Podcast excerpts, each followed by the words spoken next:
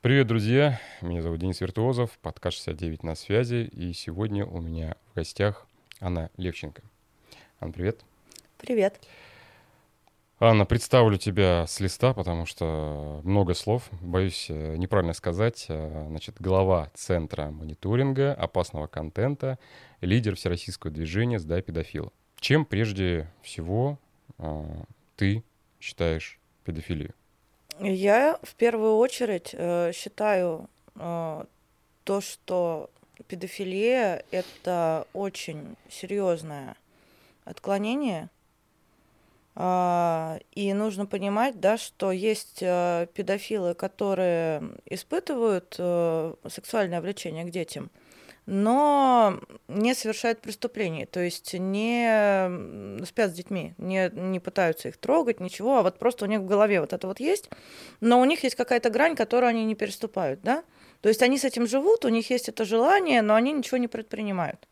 То есть такое самоограничение – а, а есть педофилы, которые непосредственно занимаются сексом с детьми, совращают их, насилуют, ну и так далее и тому подобное. Да? Вот именно с этой категорией мы и работаем. То есть мы боремся именно с преступлениями сексуального характера в отношении несовершеннолетних. Здесь можно это разделить, там, болезнь разума, какое-то биологическое отклонение или это просто преступное проявление? Смотри, ты сейчас э, две разные совершенно ипостаси взял, которые угу. ты пытаешься в одно соединить, и это так не работает. Есть юридическая плоскость. Угу. Тут мы говорим о конкретно совершенном преступлении.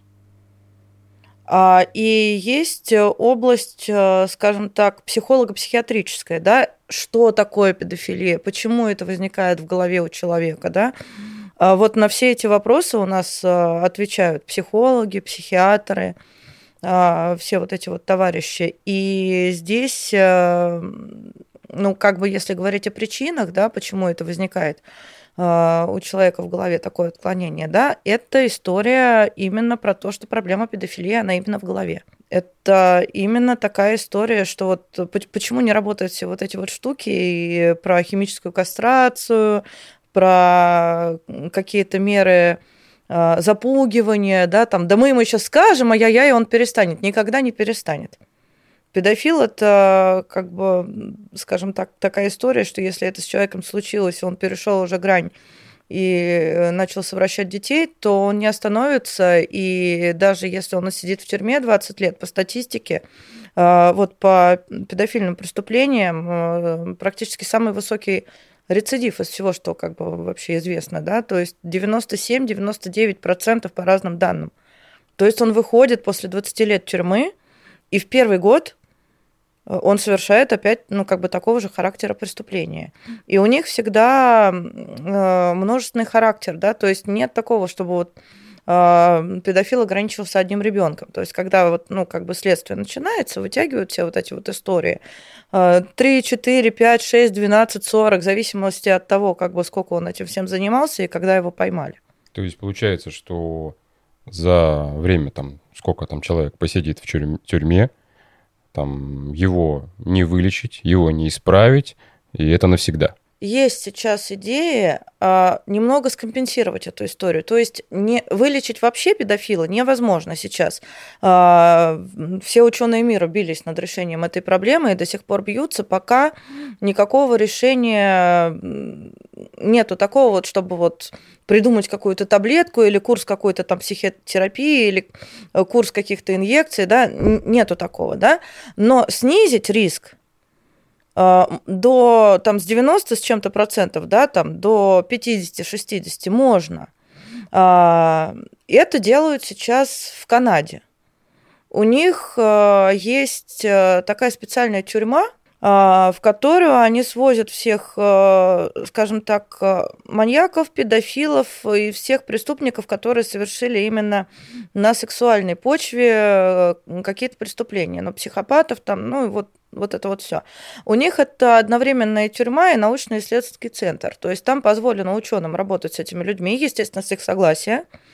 А, проводится ряд э, экспериментов. Ну, то есть это все еще экспериментальная штука, да, то есть э, и медицинского характера, и группы психологические проводятся, и индивидуальная психотерапия, и согласие пациента, если это требуется гормональная терапия. А, но тут надо, надо понимать, что для того, чтобы все это было применимо, а, педофил а, должен хотеть сам лично избавиться от этой проблемы. То есть, если он не хочет, его невозможно скомпенсировать никак. То есть у него должно быть внутреннее очень сильное желание. Это вот как борьба с алкоголизмом, э, наркоманией, то же самое. Ты можешь приковать этого наркомана наручниками к кровати, да, а потом он тебя все равно пойдет как бы за дозой, если он не собирается ничего с этим делать. То же самое с педофилами. Это такая история, она, наверное, тоже больше про зависимость. Ну, я специально прогуглил перед тем, как прийти угу. и снять эпизод э, историю про лечение педофилии. Угу. Набирал там педофилия, лечение. Вот, выскакивали у меня сайты с предложением прохождения вот этого лечения, но в основном это все сходило именно, сводилось к психиатрии. Во-первых, э, существует же вот эта история, в принципе, хренового отношения к психиатрии, да? Да. А, во-вторых, педофил боится, ну, как бы педофил, ну, понятно, клинический педофил, да? А, пойти с этим а, куда-либо изначально, потому что он боится осуждения, естественно, боится, что ему тут же там вилку в глаз воткнут, и вполне обоснованно. А, и второй момент пойти к, э, ну, к психиатру, к психологу, за какой-то помощью вообще обратиться, он может только до того момента, пока он ничего не сделал с конкретным ребенком. То есть до первого полового контакта с ребенком потому что по любому закону, в принципе, любой цивилизованной страны, а, если он рассказывает у психолога или у психиатра о конкретном эпизоде, а, насилия над ребенком, либо совращения ребенка, а, это является угрозой жизни третьих лиц, угрозой жизни несовершеннолетнему, здоровью, вот это вот все, да, как бы. И в данном случае медицинская тайна не соблюдается. Эти специалисты обязаны об этом заранее предупреждать. То есть не должно быть такого, что вот там человек пришел, да, там рассказал, и ему после сказали, а, все, я звоню там в Следственный комитет. Нет, это всегда заранее оговаривается. Вот, только такая вот история. Поэтому уходить в дебри лечения педофилии, я думаю, нам с тобой сейчас бессмысленно, потому что все ученые мира бьются над решением этой проблемы и пока ничего не придумали. Ну, то есть вот скомпенсировать как-то можно, но опять же в это должно вот наше государство, например, по примеру тот же Канады, вложить огромное средство, там построить аналогичный центр, да, содержать их там всех вместе и работать непосредственно с этой, э, скажем так, социальной группой заключенных.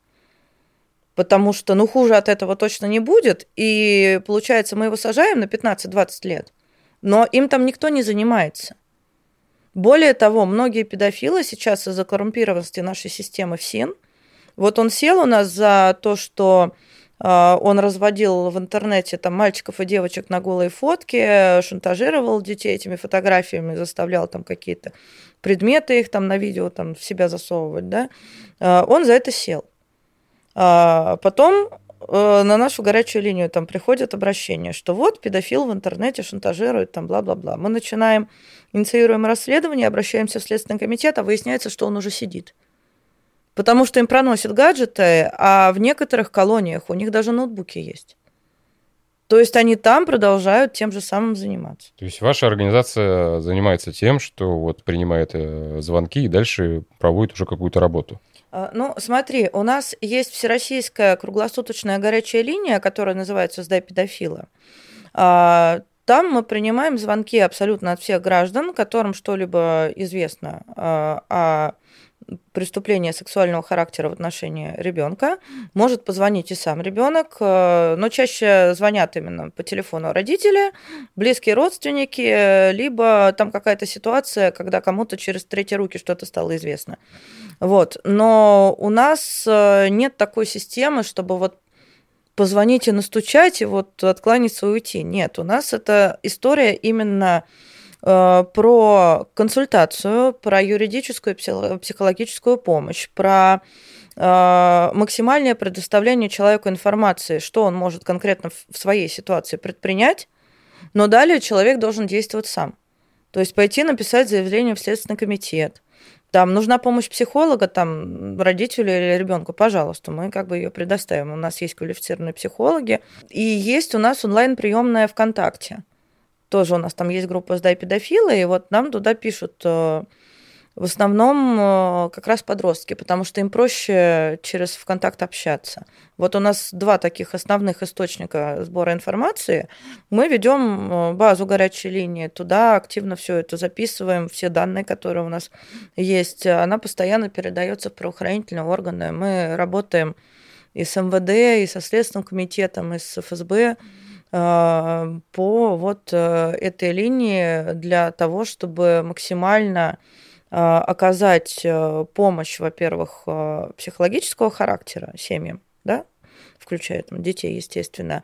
А, и второе, чтобы у нас педофил понес заслуженное наказание. Потому что вот у нас, если брать, ну, как бы весь пласт обращений, а их у нас за время работы горячей линии поступило уже больше 10 тысяч только по телефону. А ВКонтакте мы не считали.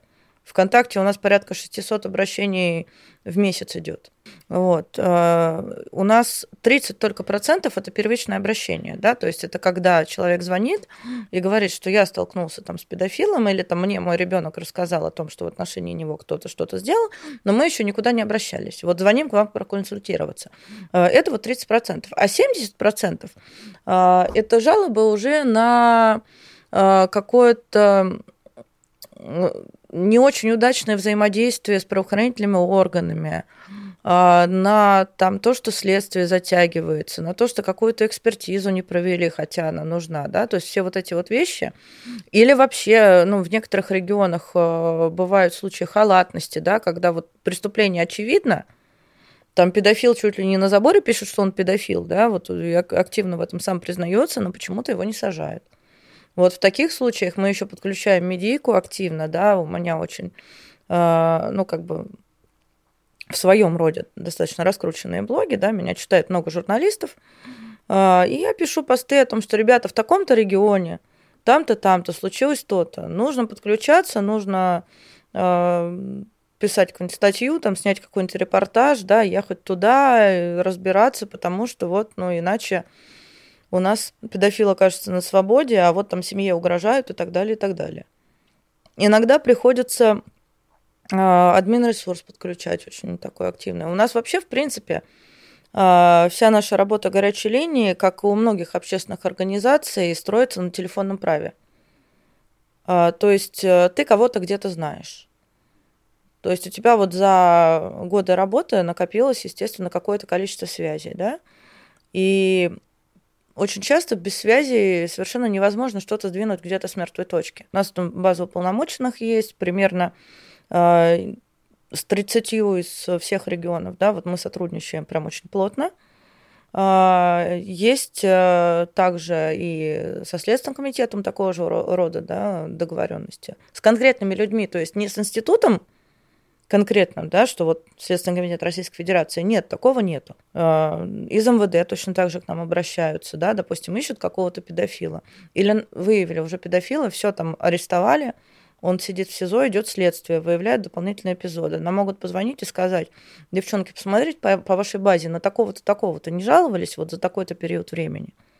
А у нас же там уже больше 10 тысяч записей, да, и причем это не просто какие-то строчки, что позвонили, что там Вася Пупкин педофил. Нет.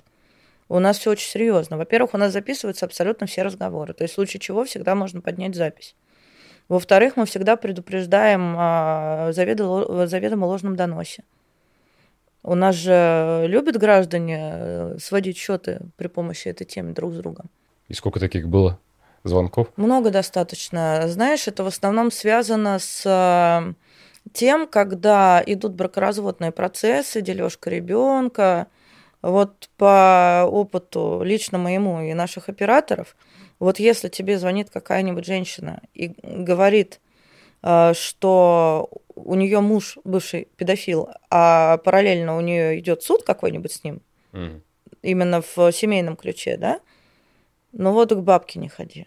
10 тысяч записей э, равняется сколько человек вы смогли поймать вот благодаря этому, навести, так сказать? неправильно, не, не благодаря нашей работе, а, наверное, благодаря, благодаря в том числе и нашей помощи, потому что, ну, мы же педофилов не сажаем, ну, мы не суд, да. не следствие, да. Да. А, но вот на данный момент а, где-то в порядка 180-185 это вот то, о чем мы точно знаем, что это были к нам обращения, была с точки зрения, с нашей Э, стороны помощь, э, были наши обращения там, в Следственный комитет, в МВД и так далее, это то, то, что мы точно знаем. Но это мы не учитываем темы по детской порнографии, по педофильским сайтам. Педофильских сайтов мы закрыли порядка, наверное, 250 ну, вот где-то так. А, но с ними сложно, потому что ты как-то договариваешься о том, чтобы его закрыли, да, причем это не через Роскомнадзор делаем, а именно стараемся выходить непосредственно либо на хостеров, либо на э, владельцев, э, ну, не владельцев доменов, да, вот как это называется, ну, провайдеры? Вот, ну, да, товарищи, ну, провайдеры, да, там, ну, вот все вот эти вот технические службы, да, их угу. очень много разных, да, у которых там хранится эта информация. Потому что то, что Роскомнадзор блокирует, они же по HTTP блокируют и по IP.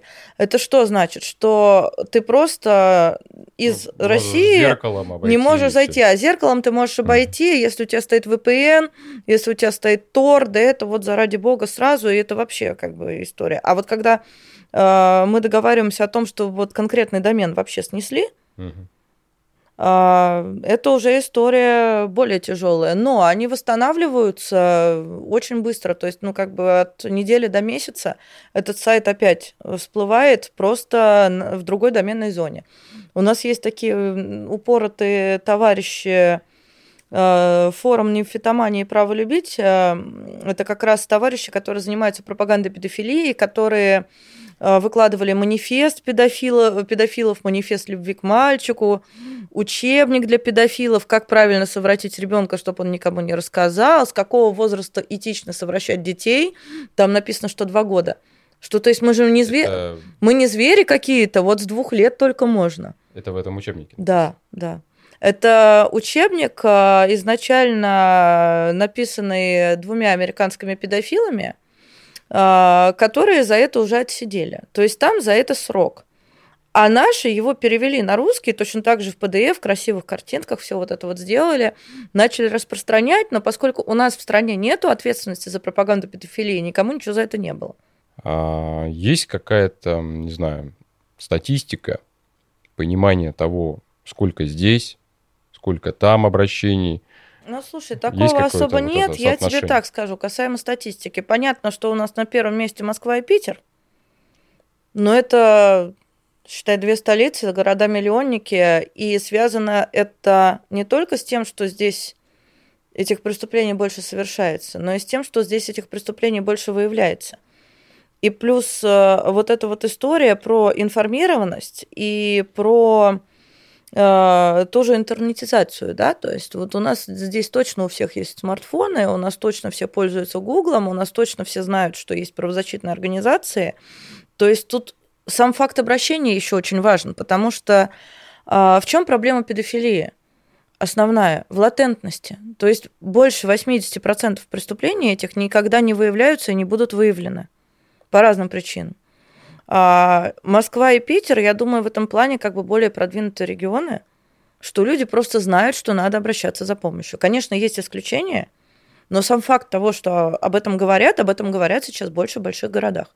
Но за МКАДом другая жизнь. Там до сих пор вот эта вот история про табу, про не выноси ссор из избы, про э, сама дура виновата, про позор семьи и так далее, и так далее очень хорошо распространена, и мы стараемся максимально с этим бороться. Да?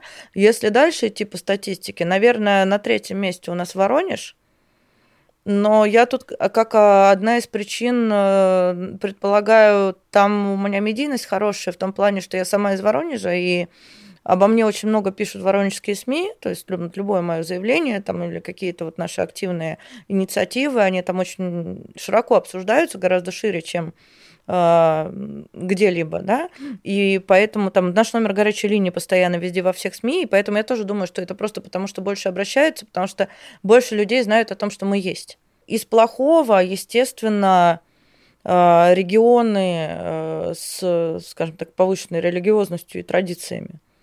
Это Кавказ, ну, Чечня, Дагестан.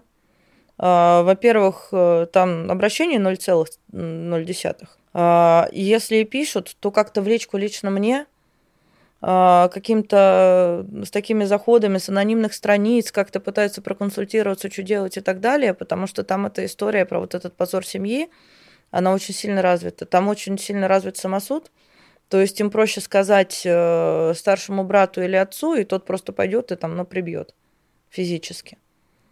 И они, более того, они этим гордятся, они говорят, что у нас тут саморегуляция такая вот.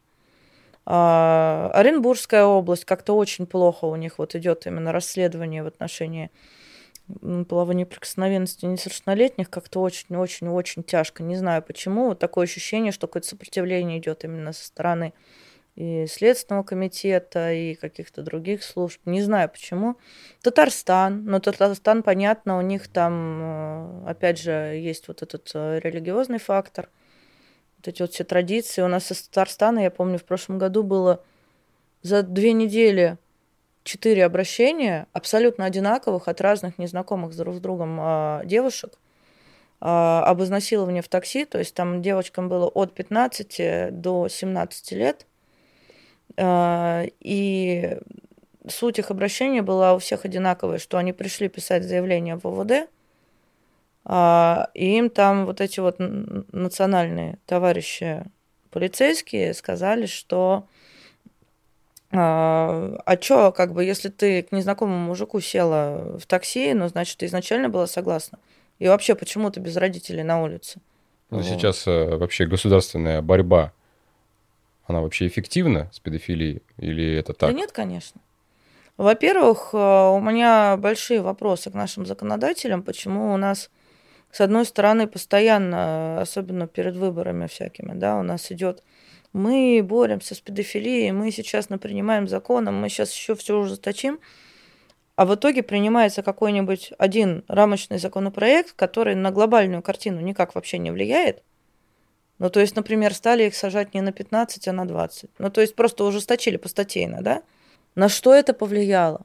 Почему вы не изучили саму вот психологию этих педофилов, как это работает, да? Но это так не работает, потому что либо сажайте их пожизненно, либо придумываете что-то, что будет происходить после того, как он вышел, да? Но если вы точно знаете, мы с вами точно знаем, что он совершит это преступление, ну, 97-99% это фактически 100% история, да? То есть почему у нас до сих пор э, не разработана какая-то глобальная система профилактики, там, слежения за ними, да, допустим, в тех же Штатах хороший опыт по поводу э, браслетов на ногу, да, что там с запретом подходить э, ближе, чем там на километр или 500 метров к детским площадкам, к школам, детским садам, еще каким-то местам, да, там у них есть еще такая штука, но я думаю, вот, вот это у нас в стране неприменимо именно из-за менталитета. Там человек, освободившийся от бывшего наказания за такое преступление, э, должен всех своих соседей уведомить, э, что вот он сюда приехал, он здесь теперь будет жить, и конкретно за что он сидел. И по району расклеить э, о себе информацию. Я думаю, что у нас это невозможно, у нас просто его убьют и все сразу. Ну, либо всего. покалечат. Вот. Там просто правосознание как бы у населения повыше, и вот эта вот история с самосудом бывает реже. А, но опять же, у них есть история с открытыми базами. А, то есть у них все преступники, которые совершили преступления сексуального характера, маньяки, насильники, педофилы, заносятся в открытую базу, которая опубликована официально, ты можешь зайти посмотреть. А, Sexual Offenders она называется. Uh-huh. И там забиваешь имя, фамилию товарища и выясняешь, был он за что-то такое осужден или нет. Если был, то за что конкретно, э, его номер машины, водительское удостоверение, адрес, э, все данные вообще опубликованы. Опять же, у нас вот э, хотели что-то подобное ввести, и я выступаю против. Тоже именно из-за менталитета. Я считаю, что у нас такое должно быть, но в качестве закрытых баз, которые, с одной стороны, пользовались бы сотрудники правоохранительных органов, то есть Следственный комитет, МВД, ФСБ. Почему? Потому что у нас э, из-за того, что нет такой единой базы, а, педофил э, в одном регионе что-то совершил, это, допустим, зафиксировали. Он приехал в другой регион, а он там чистенький. И то же самое с э, психиатрическим учетом. У нас была ситуация э, с одним педофилом, у которого была диагностирована шизофрения, причем в такой, ну, как бы тяжелой форме, а, но, по-моему, в Нижегородской области. Он состоял на учете в психушке. Он приехал в Москве, здесь он ни на каком учете не состоял, и поэтому он э, устроился совершенно спокойно взял здесь справки все, что он не, нач... не, не состоит в никаких учетах, взял справку об отсутствии судимости и устроился работать в частную школу, преподавать э, английский язык детям от пяти лет. И параллельно вел блог в интернете, где писал, что он педофил, где писал, что он э, влюблен в пуговку из папиных дочек, где писал, что у него есть девочка в Питере, семилетняя, с которой он познакомился летом, когда был вожатым в детском лагере, в который он тоже устроился без труда, и что он приедет к этой девочке, заберет ее от родителей, и вот они будут вместе жить, и вот у них такая вот любовь. И все, чего нам удалось добиться по поводу этого педофила, это того, чтобы его уволили из этого учебного заведения. Потому что конкретно на ребенка его не поймали, а за пропаганду педофилии ответственности нет. Вот, например, у нас сейчас регионы, некоторые по своему усмотрению э, вводят э, так называемые зеленые комнаты с зеркалом Гизела. Что это такое? Это комната, ну, она похожа ну, на какую-то, знаешь, вот группу в детском садике, да, то есть там все э, удобные кресла, подушки, игрушки, и там нет ни одного случайного предмета, да. То есть психолог просто все вот это может использовать для того, чтобы э, восстановить картину преступления. То есть вот я была в такой зеленой комнате в Воронеже, у них там вот есть вот стол типа вот этого, да, и на нем, а, наверное, штук 50 моделей разных машинок. А очень же часто у нас происходит, что вот педофил посадил в машину. В какую машину? В красную. Говорит тебе вот такой малыш, а как ты от него добьешься? Он тебе не скажет, что там Hyundai Solaris mm. белого цвета. А вот конкретно покажи, как это сделать в кабинете следователя, никак. А, или, например, у, ребенка у самого же эта тема уже э, достаточно табуирована, да? Ему стыдно, страшно и так далее. А, там вот есть маленький такой домик, знаешь, вот как продают в детском мире ну, шатры, в которых детки играют. Угу.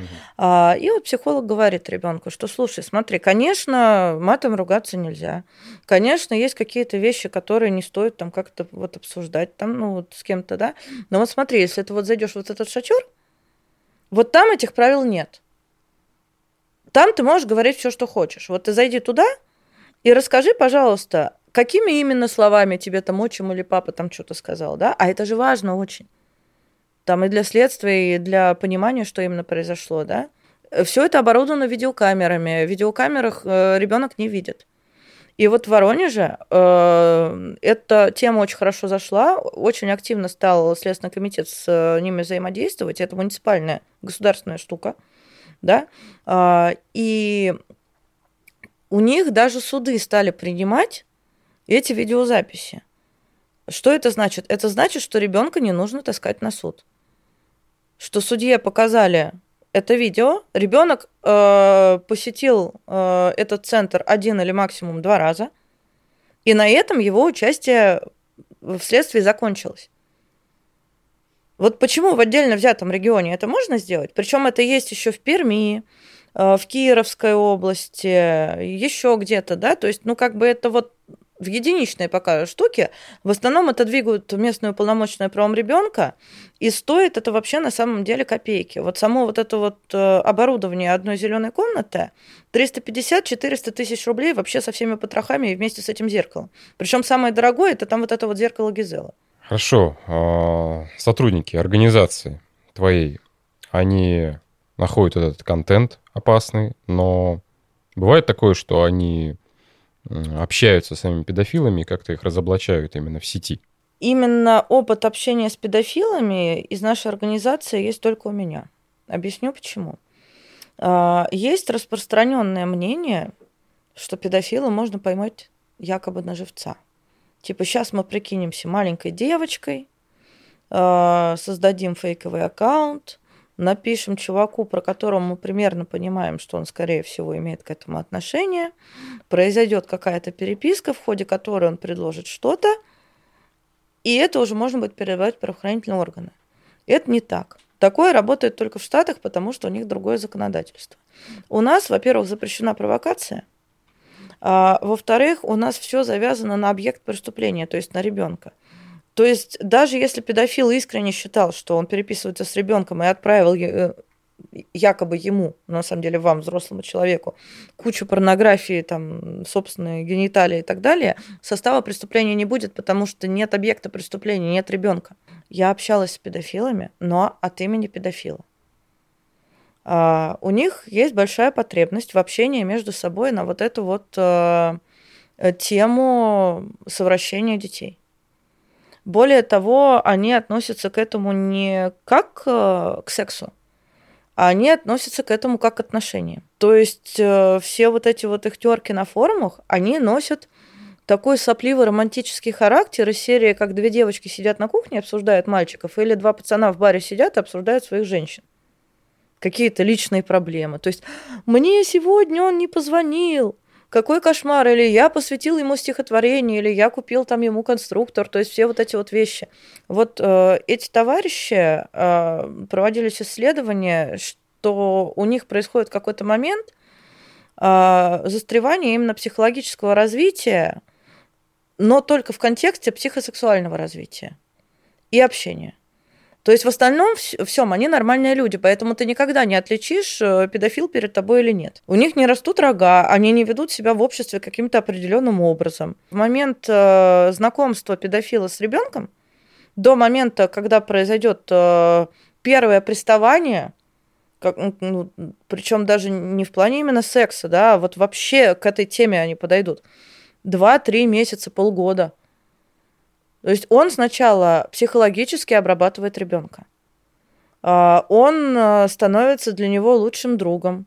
А, он отсекает от него круг общения, да, то есть, ну, чтобы никому не рассказал, да, то есть родители плохие, настраивают против родителей, чтобы конфликты начались в семье, чтобы ребенку даже в голову не пришло плохим маме с папой что-то рассказать. Он говорит, что друзья у тебя все идиоты, потому что, вот понимаешь, мне с тобой так интересно общаться, а мне же вот 30 лет – это ты понимаешь, какой то уникальный? И ребенок, с одной стороны, думает, вау, со мной дружит такой взрослый чувак. Когда доходит уже до конкретно каких-то вещей сексуального характера, ребенок обычно уже полностью зависим от педофила. Он является непререкаемым авторитетом для него. И ребенок уверен, что все, что происходит, это так и надо.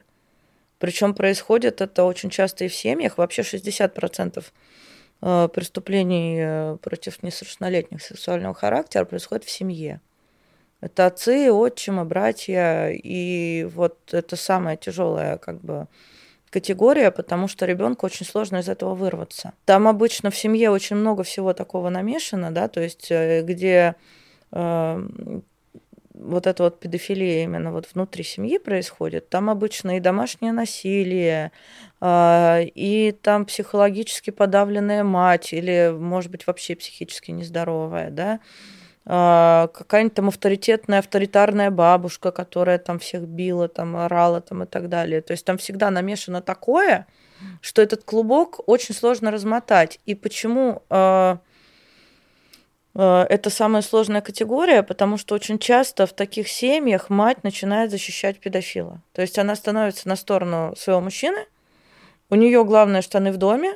Более того, даже если она видит непререкаемые доказательства, у нас такое было много раз, очень много раз это происходит, вот в месяц э, раз 5-6 точно, э, в разных регионах вот по, по, по таким обращениям. То есть она уже все понимает, но она говорит, а как же я с ним разведусь, а нам будет негде жить или он там деньги в семью приносит, э, или там вот, а я же не работаю, там, а вот он работает. И она говорит, что он ничего не будет делать. И как тогда поступать в этой ситуации? Ну, в таких ситуациях, если возможно, нужно привлекать, конечно, органы опеки, потому что если происходит э, именно э, сексуальное насилие в семье, то и если нет никаких других родственников, да, адекватных, которые не проживают совместно с этими товарищами, детдом, к сожалению. Ну а что делать? А самый маленький возраст пострадавших? педофилов. Но с чем я сталкивалась э, полтора года. Как поступать в ситуации, когда сейчас э, дети, только вот научившись читать, там, писать, а то и раньше, они уже получают в руки гаджеты, вот, уже заходят в сети и так далее, как э, оградить их от тогда от вот этого контента? Возьмем нашу богоспасаемую любимую социальную сеть ВКонтакте. А, тут важно назв... именно вот название социальной сети. Почему? Потому что именно ВКонтакте происходит 95% э, э, виртуальных преступлений сексуального характера в отношении несовершеннолетних. В отличие от других соцсетей, ВКонтакте с этим вообще практически никак не борется. Хотя можно было поставить программные фильтры какие-то, да, которые бы не позволяли переслать там изображение, да, определенного характера, да, как есть в Фейсбуке, например, ты не можешь отправить такую фотку. Э, была же история, когда всем члены слали там девчонкам mm-hmm. в Фейсбуке. Они сейчас сделали так, что я вот открываю свою папку спам в Фейсбуке, да, и у меня там куча вот этих заретушированных Фейсбуком картинок. То есть она тебе пришла, но у тебя Фейсбук пишет, там же есть, ну, условно говоря, да, там. Там как раз вся вот эта вот история про этот шантаж, про развод на фотке, это все происходит ВКонтакте. А, Причем э, педофил же не всегда представляется сразу. Девочка, я педофил, страшный, жуткий. Там нет.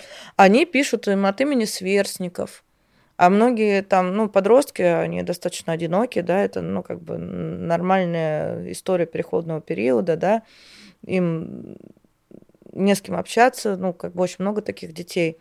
А потом идет же вот это вот вечное подростковое вранье про то, что у всех есть парни, девушки, все друг другу врут про то, что сексом занимаются с 12 лет, да. И дети уже не понимают, что это все, ну как бы, ребята, ну все, вы все друг друга обманываете. Они не понимают, что такое манипуляция, и они начинают пытаться соответствовать. Типа, ну если вот у меня нет вот здесь вот парня, то нужно хотя бы его в интернете найти. А они влюбляются в этот образ, да, вот э, этого мальчика. А потом этот мальчик там через неделю-две и пишет, что, слушай, ну если ты мне сиськи сейчас не пришлешь, я тебя брошу. У меня таких, как ты, там, я не знаю, очередь стоит. А она уже придумала же себе этого прекрасного принца отправляет. А он говорит, все, ты теперь у меня на крючке, теперь давай там, и начинаются дальше конкретные задания, э, очень жесткие. Хорошо, родителям в этом случае нужно фильтровать этот контент, читать Нет, не фильтровать, кон- не фильтровать контент, это невозможно, к сожалению. Какой выход? Тем что? более, что у подростков обычно есть парадная страница для родителей, и вторая, где вообще есть все. А, я считаю, что необходимо с детьми разговаривать с самого раннего возраста об этом, да, то есть информация должна быть по возрасту, понятно, да, а, и непонятно, почему у нас такое хреновое вообще в обществе отношение к половому просвещению.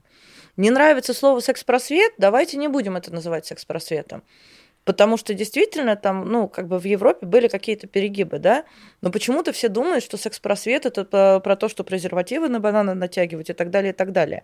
Я считаю, что вот э, эти вещи в современных реалиях, они вообще уже не актуальны, потому что, ну, во-первых, э, дети, как только у них появляются гаджеты, сколько минут пройдет до того, как они посмотрят порно? Минут, не дней, не часов, как бы, да?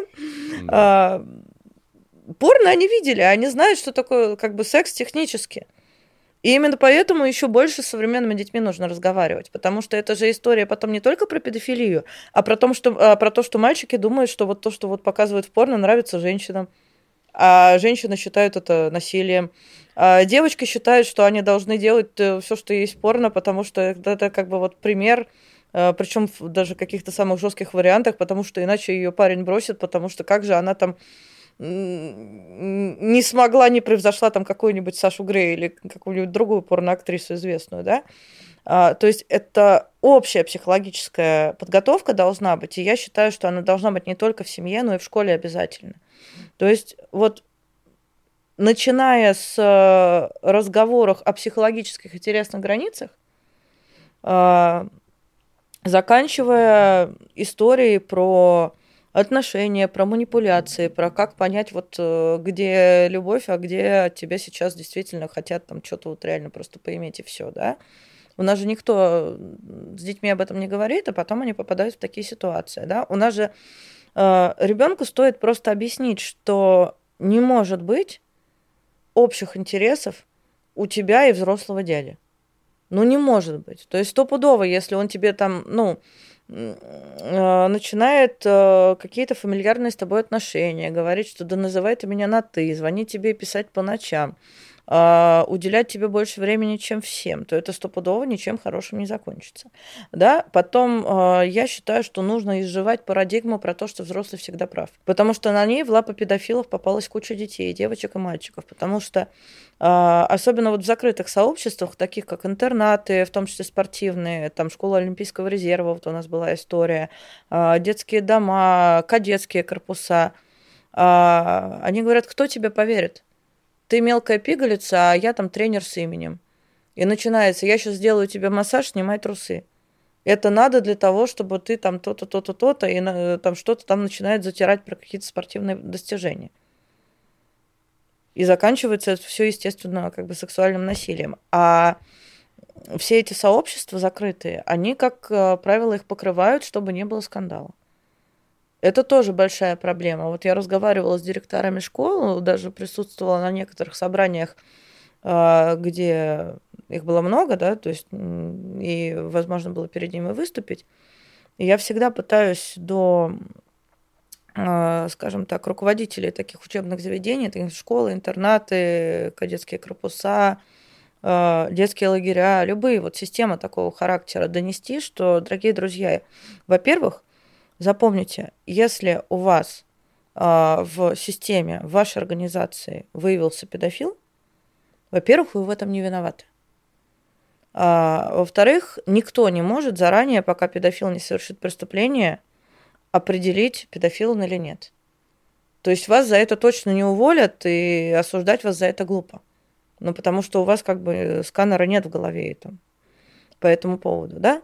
А, потом, вы обязаны защитить ребенка. Более того, по закону обязаны.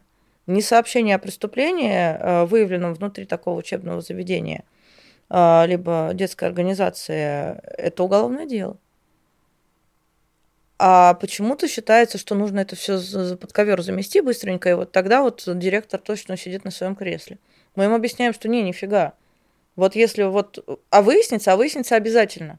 Потому что именно из-за того, что педофил совершает эти преступления одно за одним, эта девочка не рассказала, другая расскажет. А третья в блоге напишет. А потом э, расскажет про всех троих. А вот потом вы точно полетите со своего рабочего места. Да? И поэтому мы очень много времени уделяем профилактике и работе и с родителями, и с учителями, а, и с э, директорами таких учебных заведений, где у нас дети там обучаются, отдыхают. А, я считаю это невероятно важным, потому что э, все, что мы можем сделать, в принципе, для борьбы с педофилией, да, это борьба с латентностью, то есть со скрытым характером. А с одной стороны, с этими товарищами работать, с другой стороны, работать с детьми – говорить детям о том, что это не стыдно, что в насилии всегда виноват насильник, что даже если тебя обманом заставили что-то сделать, убедили, и ты якобы добровольно на это согласился, это все равно так не было. Потому что это манипуляция. Объяснить, что такое манипуляция, да? А, говорить об этом с детьми постоянно. Вот у меня, например, у меня у самой детей нету, но у меня есть э, куча друзей, у кого есть дети вот подросткового возраста, разного возраста, там школьного, младшего школьного возраста. Мы просто, вот, допустим, даже когда сидим, общаемся, мы совершенно спокойно говорим при детях там на тему педофилии. Понятно, что без каких-то подробностей, да, но у нас абсолютно все дети в моем окружении, оно у меня очень большое. Они знают, кто такие педофилы, и они знают, что в случае чего нужно бежать к родителям и звонить мне. Но если родители упустили этот момент, вот они не разговаривают с ребенком. mm Можно как, по каким-то, не знаю, признакам, тревожным звоночкам определить, что вот ребенок там вот... Что вот, что-то такое происходит. Что-то происходит. Практически все преступления педофилы совершают э, с детьми, у которых семьи, э, скажем так, не очень, э, не очень-то сосредоточены на ребенке, да, которые заняты больше там работой, которые не уделяют э, внимания именно психологическому контакту с ребенком. То есть, причем вот есть стереотипы, что это какие-нибудь малообеспеченные семьи. Нет, вообще нет.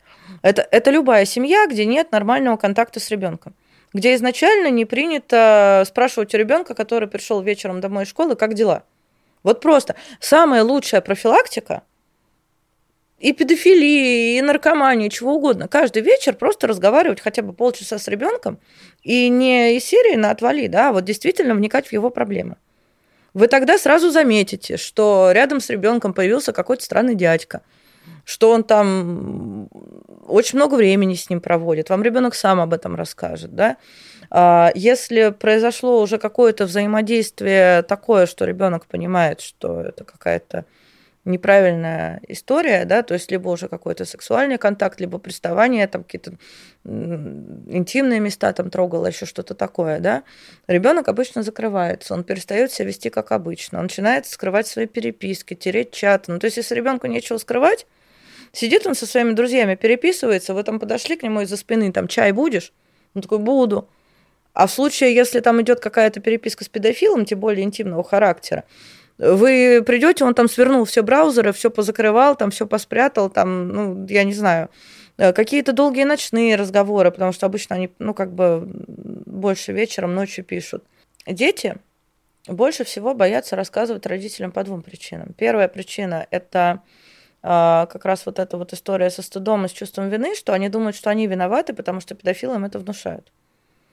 А, и как раз, когда вы в профилактических целях разговариваете с ребенком на тему педофилии в том числе, нужно постоянно с самого детства внушать, что если в отношении тебя совершено какое-то преступление, ты в этом не виноват. Тем более, что ты маленький, да, ты, ты не способен оценить э, с точки зрения взрослого человека всю степень опасности. Да? Сел в машину к незнакомому человеку, ребенок боится рассказать не то, что там с ним какое-то сексуальное насилие произошло, а, ну, точнее, это тоже, да, но мама не разрешала же садиться в машину к незнакомому человеку, вот меня сейчас за это накажут, да. А, банальная фраза про то, что, слушай, если с тобой что-то случится, если что-то такое произойдет, э, если ты хоть малейшие такие подозрения, обязательно с этим приходи ко мне. Если это уже произошло, мы будем с тобой разбираться. Я твой самый близкий человек, я твоя семья, я тебе помогу. Э, мы будем с тобой вместе решать эту проблему, что бы ни случилось. И что бы ни случилось, что бы ты ни сделал, ты все равно там мой сын или моя дочь. Это очень важно, чтобы ребенок понимал, что даже если он очень сильно где-то накосорезил, да, лучшее, что он может сделать, это прийти и рассказать маме с папой. Но тут нужно еще не только на это настраивать, потому что в семье разные бывают отношения, да. Я еще очень часто говорю детям, что я говорю, э, неизвестно же, какие там у кого в семье отношения, да. А если это насилие в семье, то кому он там расскажет? Найди хотя бы одного взрослого человека, которому ты доверяешь. Э, у ребенка это может быть какая-нибудь там старшая совершеннолетняя сестра или брат. Э, или какая-нибудь любимая учительница в школе, с которым, которой он доверяет. Люб, там соседка. Любой взрослый человек, которому ребенок доверяет. Обычно у ребенка такой человек хотя бы один есть, помимо родителей. Как ты э, относишься к фильму Ксении Собчак про Скопинского маньяка? Это такая себе история, давать слово маньяку, чтобы он во всех подробностях, испытывая при этом удовольствие явно, рассказывал э, о своих преступлениях. А для маньяков же вот это очень важно, вот эта вот история про звездность, про внимание к себе. Я считаю, то, что это был хайп и очень большая ошибка. Более того, эти девочки несчастные, Э, пострадавшие, которым это как обухом по голове ударило. Да? Например, Катя Мартынова не знала, что в этом фильме будет скопинский маньяк. Она приезжала ко мне домой, э, они с, э, ну, в общем, там снимали там один фильм, тоже по противодействию сексуальному насилию. И я говорила с Катей, она сказала, что она понятия не имела, что, что за продукт в итоге выйдет. То есть ей говорили, что он там как-то будет в каком-то ключе, но говорили, что будет следователь. Но она не знала, что это фильм будет смонтирован таким образом, что это будет бенефис этого скопинского маньяка. Конечно же, я считаю, что маньякам, педофилам, э, всем вот этим вот товарищам, террористам в том числе, нельзя давать слово. Я считаю, что эта тема должна, возможно, даже на законодательном уровне быть запрещена, потому что есть же еще такая штука, что мало того, что он свое самолюбие потешил, Есть же еще тема с последователями. И Скопинский маньяк сам является последователем другого маньяка. Он про этот бункер же тоже где-то посмотрел, почитал. Это же не его изобретение. У нас очень много есть людей в пограничном психическом состоянии, а, которые живут себе и живут, да, со своим этим там тараканами в голове. Но в какой-то момент происходит ситуация, когда вот он увидел этот бункер, у него триггернуло. И все, и понеслась душа в рай, да? То есть это видео подтолкнуло? Да, то есть э, очень многие, много маньяков, э, педофилов э, начинают совершать свои преступления, где-то про это прочитав и где-то это увидев. Мне кажется, почему сейчас вот еще в том числе вырос, выросло вот это вот количество преступлений, а оно выросло, это потому что вот эти вот социальные табу, они стали, эти границы, они стали гораздо мягче. То есть, если раньше педофил, осознавая, что у него есть такие желания, а, и не имея возможности знать, что есть какие-то другие педофилы, то, что они где-то собираются, общаются, какую-то свою позицию имеют. Он просто знал, что если он что-то сделает с соседской девочкой и об этом узнает, то его просто все деревни на вилы поднимут. Он просто понимал, чем это закончится. И у него не было в голове ни одного другого варианта то сейчас, когда он заходит на этот педофильский форум, а там манифест педофила, учебник для педофилов, куча этих товарищей, там 200-300 человек на каждом таком форуме сидит, и ему там объясняют, да ты нормальный, это у нас просто общество пуританское, а вообще дети еще сами хотят любви, хотят секса, это у нас родители, в общем, такие вот хреновые, что они считают детей своих, своей собственностью, и вот поэтому вот они только потому, что они считают своего ребенка своей собственностью, не хотят, чтобы вот ты вот э, вступал с ним в отношения. И он такой, вау, нифига себе. А ему еще объяснят, как это сделать так, чтобы ребенок никому не рассказал. Ему еще объяснят, э, где там какую квартиру снять. Если он сам не может как-то э, не знаю, выйти на контакт с каким-то ребенком, ему его за деньги привезут. В Америке, э, как я вчера прочитал, запрещено преступникам зарабатывать на освещении публичном своей бывшей деятельности. Угу. Вот. Да, я знаю, я считаю, что нам было бы неплохо перенять этот опыт. Тем не менее, сейчас э, у нас получается, вот я смотрел статистику по этому видео, 6 миллионов просмотров и там примерно 100 тысяч на 100 тысяч лайков, дизлайков. Угу. То есть общественность отреагировала таким образом. То есть не как там, не знаю, некоторые примеры э, музыкальных клипов, где там куча дизлайков и ноль mm-hmm. там лайков. Тем не менее, здесь еще есть лайки. То бишь, э, кто-то и одобряет, кто-то и смотрит. Но если бы, допустим, это видео было без э, интервью самим маньяком, то, возможно, оно было бы, наверное, каким-то просто документальным фильмом, Конечно. который, может быть, и сыграл Конечно. бы как поучительным почему, продуктом. Э, почему сравнивают вот часто фильм Собчак и вот фильм Саши Сулим, да, потому что она же тоже с маньяком э, брала интервью, но там основное отличие. Он пожизненно сидит, мы точно знаем, что он не выйдет на свободу, э, и оно как раз вот фильм Саши Сулим, он абсолютно документальный, а, и он сделал для того, чтобы раскрыть как бы психологию маньяков, да, для того, чтобы вот многие люди, которые могут с этим столкнуться, хотя бы примерно понимали вообще, как это все работает. Да? А в случае со Скопинским маньяком, да, вот почему на монтаже не были вырезаны вот эти вот моменты, где он... Э, и более того, Собчак задавала вот эти все вопросы, про в каких позах он занимался сексом. Сколько он может. Сколько он может, все вот эти вот вещи. И вообще, почему его весь фильм, э, э, ну, когда вот они об этом говорят, почему это называется сексом, а не изнасилованием? Почему его, не, его ни разу за весь фильм не назвали педофилом? Ладно, отречемся от этого. Что с финансированием организации? С финансированием организации все плохо. У нас э, вообще сейчас изменилась политика государства по отношению к социально ориентированным НКО. То есть это не только наша проблема. А раньше, когда наша организация только создавалась, мы первое время жили там ну, на донаты, потом подавали документы на государственные гранты, и несколько лет э, до 2018 года мы получали государственные гранты. У нас были хоть какие-никакие зарплаты, там порядка 30-40 тысяч рублей, да, то есть на это как-то можно было жить.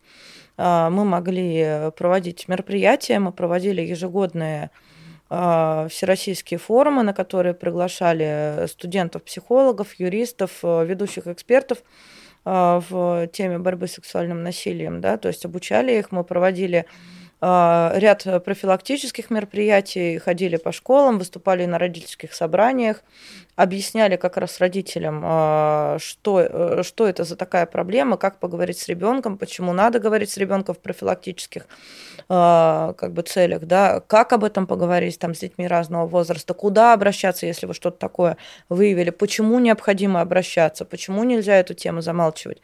А потом как-то все повернулось э, совершенно в другую сторону, и у меня ощущение, что есть какое-то сейчас у государства ошибочное представление, что мы говорим о проблеме по каким-то политическим причинам. Ну, то есть хотим сделать так, что чтобы показать, что государство где-то не дорабатывает. Ну, потому что это же, по сути, задача государства бороться с преступлениями, да? А мы тут берем на себя такие функции. Хотя мы говорим о том, что э, мы ни в коем случае не берем на себя функции государства, мы не лезем в оперативно-розыскную деятельность, мы э, работаем исключительно в рамках закона, и наша задача это помогать детям и их родителям решать все вот эти вот проблемы, да? Потому что у нас, опять же, Следственный комитет не предоставляет психологов, у нас э, следователь не будет тратить часы времени на то, чтобы объяснить там представителям потерпевшего, э, что вообще будет происходить и как, да, эта система такая очень заскорузлая, да, и такие организации, как мы, они должны быть. Но вот, к сожалению, уже два года мы каждый раз подаем э, во всяческие фонды заявки получаем одни отказы. А, поэтому живем пока исключительно на донаты – собираем в интернете просто как бы какие-то копейки на то, чтобы э, как-то оказывать материальную помощь нашим сотрудникам э, на какую-то текущую деятельность. Единственное, что вот были удивлены, но вот партия «Справедливая Россия» немного нам финансово помогла. Они нам помогли закрыть долги за предыдущий год, порядка ну, там серьезная была сумма, не буду называть. А, и вот сейчас они как-то тоже немножечко помогают, ну, где-то процентов, наверное, 50 расходов нашей организации, они сказали, что вот ближайшие там 2-3 какое-то количество месяцев они будут нам помогать закрывать. Но это опять история э, ненадежная, это просто, ну, скажем так, повезло немного, да, мы обращаемся в разные организации, в разные партии, и кому мы только не обращались. Вот. Но, к сожалению, приходит понимание, что в ближайшее время как бы какой-то господдержки не будет. Э, мы сейчас э, запускаем на сайте форму, ну, чтобы все было абсолютно там официально через расчетные счета, с вот этими кнопками, с подписками на донаты. Вот ну, у нас сейчас нашли программистов, которые нам помогают это делать. И вот будем именно сейчас качать тему с подпиской, чтобы э, кто-то, ну, по 500, по 200, по 1000 рублей, как говорится, с миру по нитке, голому на рубашку. Как ты сама к этому пришла? Ну, слушай, я эту историю рассказывала тысячу раз. Если кратко, я сама столкнулась с тем, что мои знакомые младшего возраста, мальчишки, пострадали от педофила, который был моим учителем э, гитары. То есть я его лично знала очень хорошо, я его знала 4 года, и никаких подозрений у меня не возникало. А, ну, потому что он к девочкам не приставал, во-первых. Во-вторых, я была, ну, вообще старше, мы его вообще не интересовали как класс. Вот. А начал он совращать маленьких мальчиков 9-11 лет. И вот они как бы просто пришли и рассказали – я попыталась написать заявление в Следственный комитет, точнее, я его написала. А, точнее, сначала нашла их родителей, думала, что моя задача на этом закончится, что я должна сообщить родителям, а дальше я была уверена, что они пойдут писать заявление, чтобы его посадили. А они испугались, э, они не стали никуда обращаться, они сказали, что у них бизнес в этом городе, где все это происходило, и что они не хотят, чтобы эта история где-то всплыла. Вот. В общем, бизнес они выбрали, а не ребенка. Но там было несколько пострадавших детей, но уже на тот момент. А потом выяснилось, что их вообще было более 40. Я написала заявление, его задержали, а через три дня отпустили. Я спросила у следователя, мне тогда было 19 лет. Я к нему пришла, я говорю, а почему вы отпустили-то педофила на свободу? Я говорю, он что ходит, этим детям угрожает, которые дали показания. Он говорит, а его у меня в СИЗО убьют. И что? И вот все, говорит, я не хочу вот такой ответственности, и отпустила под подписку о невыезде. А потом дело вообще развалилось, несмотря на то, что там была, существовала видеозапись э, с одной репетиционной базы, где он со своей рок-группой собирался, и детей туда тоже приводил, где он мальчика зажимает в углу и прям конкретно насилует. Эта запись потом из дела пропала. Потом было второе уголовное дело через несколько лет. Э, и, в общем, 7 лет я потратила на то, чтобы этого товарища таки посадили. Более того, мне пришлось с этим дойти до Путина. Была одна встреча Путина с молодежью, на которую меня пригласили как блогера. И я ему рассказала об этой ситуации. Дело было возобновлено, а потом э, этого педофила поймали – с поличным, как говорится. В Воронеже пропал ребенок, мальчик. Родители написали заявление о том, что ребенок вечером не пришел домой. И в районе, его отследили по мобильному телефону, в районе 11 часов вечера в одном из районов Воронежа. Там прям спецназ вынес дверь этой квартиры, а там этот товарищ э, с двумя мальчиками голыми их фоткал. И у него там в компьютере нашли более пяти тысяч фотографий с голыми мальчиками. И я так понимаю, что э, какое-то количество он э, делал сам, он их продавал. Вот. Дали ему 13,5 лет, насколько я помню, строгого режима. И на этом история не закончилась. А, через два года после того, как его посадили, мне написала одна моя знакомая, которая тоже его знала, и сказала, Аня, как такое может быть, почему он ВКонтакте онлайн? Я захожу на эту страницу, а он там реально в тюремной робе лысый, делает оклады для икон и ведет блог. И мы как бы и более того выяснили, что он опять писал детям из колонии строгого режима. Вот. Через ФСИН мы тогда добились э, того, чтобы у него хотя бы забрали телефон и как-то вот с, с этими товарищами что-то сделали, которые прошляпили такое-то дело. Вот. Ну и поскольку я вот, вот этим всем впечатлилась, я в университете начала писать диплом на тему методики расследования преступления против половой неприкосновенности малолетних, потому что я поняла, что нет вообще никакой литературы. Меня очень отговаривали, научный руководитель меня отговаривал брать вообще эту тему. Он говорит, ты ничего не найдешь. Что, пиши про какие-нибудь убийства, про которые уже все написано. Я говорю, нет, я хочу на эту тему. А, и поскольку было общение с вот этим педофилом, мы удалось его разговорить, э, выяснить э, про этих детей, все, да, я сама с ним разговаривала. И он мне рассказал, что вот у педофилов есть свой сленг, да, что вот они не любят, когда их называют педофилами, что вот э, он, например, считает себя бойлавером да, вот. И вот есть целые сайты этих бойлаверов, и что он общается с другими педофилами, то есть он все вот эту вот тему мне рассказал, и я начала гуглить, и поскольку я гуглила не слово педофила, а вот все те сленговые словечки, которые он мне рассказал, я попала сразу на эти педофильские форумы. А поскольку у меня была история этого товарища, а, мне как бы несложно было прикинуться им. И зайти на эти форумы и от его имени начать общаться. И за очень короткий промежуток времени я вычислила порядка 80 педофилов месяца за два. И по каждому из них я стала писать заявление. По 90% были отказы, потому что тогда еще у нас вообще Следственный комитет не умел работать с интернетом, с IP-адресами. Они говорили, вот номер телефона принесешь, мы что-нибудь сделаем. А IP-адрес, что это за набор цифр такой? Меня это возмутило до глубины души. Я завела блог э, в ЖЖ э, под ником Агата Кристи, э, который очень быстро набрал популярность. У меня там до миллиона было просмотров. Я выкладывала туда прям все вот эти вот отказы в возбуждении уголовных дел, скриншоты переписки с педофилами. И вот в моем случае как раз переписки с педофилами работали, потому что я от имени педофила с ними разговаривала.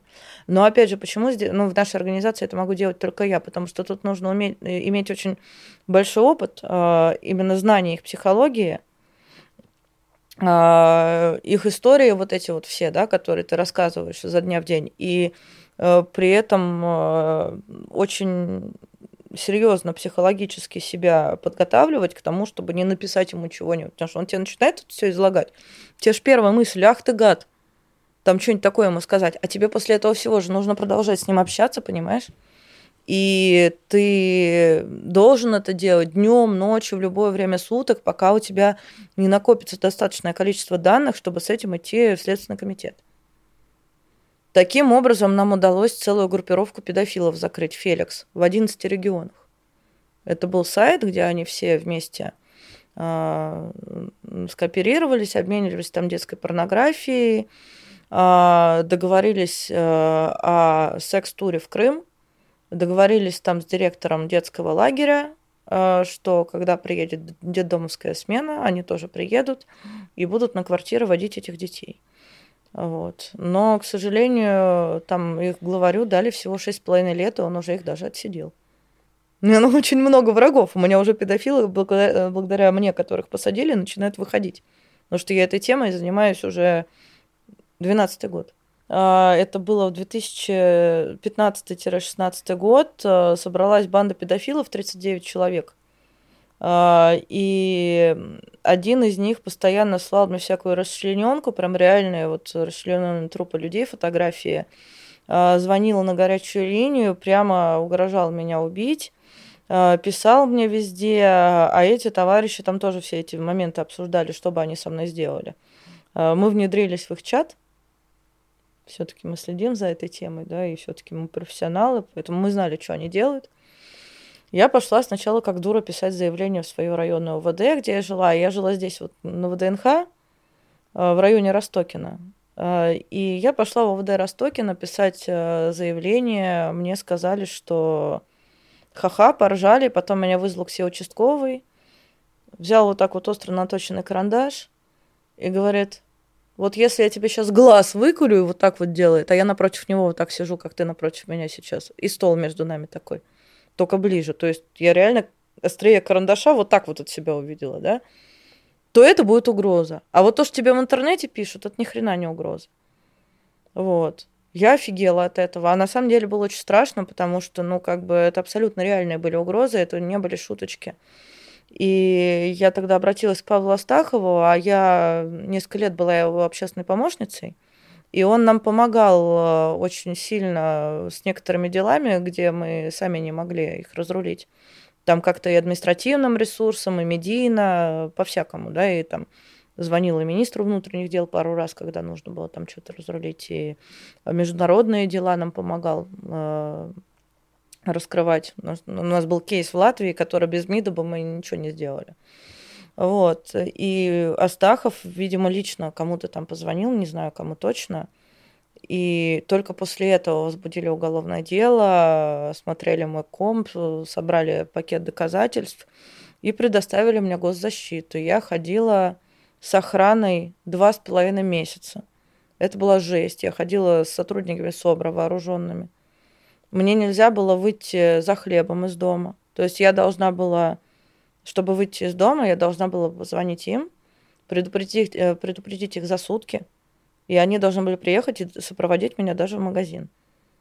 Я так на интервью в «Комсомольскую правду» приехала, там народ просто в обморок попадал. То есть ты от них никуда не можешь деться, телефон твой прослушивается, тебя об этом прямо предупреждают, то есть ты напишешь, ну, чуть ли не заявление на это, потому что им же надо вот это все отслеживать официально. А, ты не можешь общаться со своими друзьями, то есть тебе запрещено это вообще. Ну, в смысле, прийти к тебе в гости никто не может. Этого человека просто положат мордой в пол. Ну, потому что мало ли это кто, да? Тебе разрешают контакты с двумя людьми только. То есть ты их сам обозначаешь, кто это. И этот человек должен тоже дать согласие, его там фоткают в фас, в профиль. Просто чтобы в гости тебе прийти там пару-тройку раз, да? А, и это невероятное нервное напряжение. И вот пока этого товарища не поймали, которого звони, э, который звонил, это было вот так. Нельзя было к окну подходить. Ну, потому что ну, шторы должны быть постоянно задернуты. А, с доставкой даже проблема, потому что ну, курьер к тебе не, не может э, прийти. Это будет левый человек, неучтенный.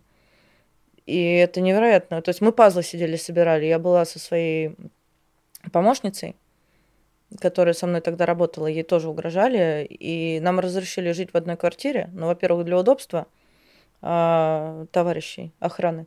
Вот, а во-вторых, как бы, ну, нам было так проще не сойти с ума.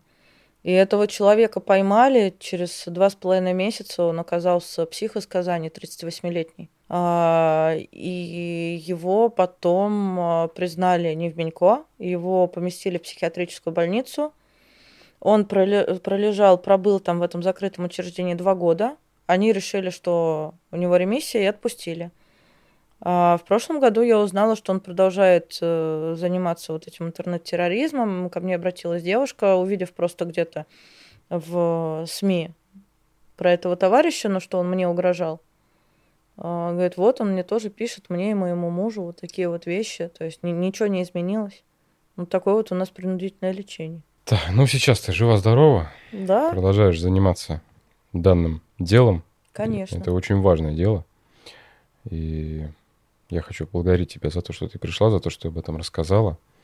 Я думаю, что, может быть, как-то это все-таки разрастется и будет я гораздо больше надеюсь. людей. И Люди поймут, Я куда думаю, звонить, мы у тебя писать. в описании Обязательно. дадим ссылки на... У нас есть канал на Ютубе, где очень много полезной информации, как раз и интервью с нашим психологом есть, который рассказывает подробности о том, каким образом вообще выявить этого ребенка, да, вот те вопросы, которые ты задавал, мы очень подробно э, обсуждали, да, как э, мы работаем с нашими обращениями, э, есть интервью у нас там очень интересное с Зарой Арутюнян, а, и вообще, в принципе, сейчас будем активно развивать наш канал, э, максимально рассказывать, э, насколько возможно, о деятельности нашего движения. Вот. Э, ссылочка на наш сайт тоже будет, на нашу горячую линию тоже. Вот. Поэтому подписывайтесь, будьте информированы, делитесь информацией с друзьями, потому что вот это как раз, наверное, самая хорошая профилактика – это информированность. И все начинается с самих нас. Конечно, только с нас. Хорошо, все обязательно разместим. Вот. Э, Еще раз благодарю. Э, маленький подарок, как напоминание того, что ты была на подкасте. Вот. Маленький, маленький презент. Такая вот кружка. Спасибо. Чтобы когда ты будешь э, пить чай, ты будешь знать, что ты была здесь, и мы поговорили о чем-то важном и необходимом. Спасибо большое. Обязательно буду пользоваться у нас в офисе. Прекрасно. Хочу сказать, что вам всем спасибо за то, что лайкаете, комментируете, продолжаете, рассказывайте о подкасте, о канале. Подписывайтесь, э, есть Инстаграм, Телеграм, в общем, много всего. Прогуглили, подкаст 69, все, мы везде и всегда. А, также хочу сказать спасибо студии «Послушай сюда» за то, что мы находимся в данном а, классном помещении, где есть хорошее оборудование, свет, и вы видите наши прекрасные лица в таком виде, какие они и есть. Поэтому вы можете написать студии, вы можете написать им на сайте, позвонить, вы можете э, найти их в Инстаграме. И если вы хотите сделать что-то свое, какое-то свое творчество, независимости это документальный фильм, подкаст, еще что-то, без разницы. Обращайтесь, ребята помогут. Может быть, сделают какую-то еще скидку для вас первоначальную, чтобы была какая-то, была какая-то мотивация. И еще, наверное, хочу сказать, что этот э, выпуск завершает второй сезон. Я ухожу в творческий отпуск. Э, буду дальше мозговать и решать, как э, и что и о чем я буду вам рассказывать. Надеюсь, вы не соскучитесь найдете э, возможность чем себя отвлечь. Вот. А я буду уже, собственно, думать. Думать и помогать дальше. Спасибо большое, Ань. Тебе mm. спасибо, что пригласил. И вам всем спасибо за то, что вы посмотрели. Пока.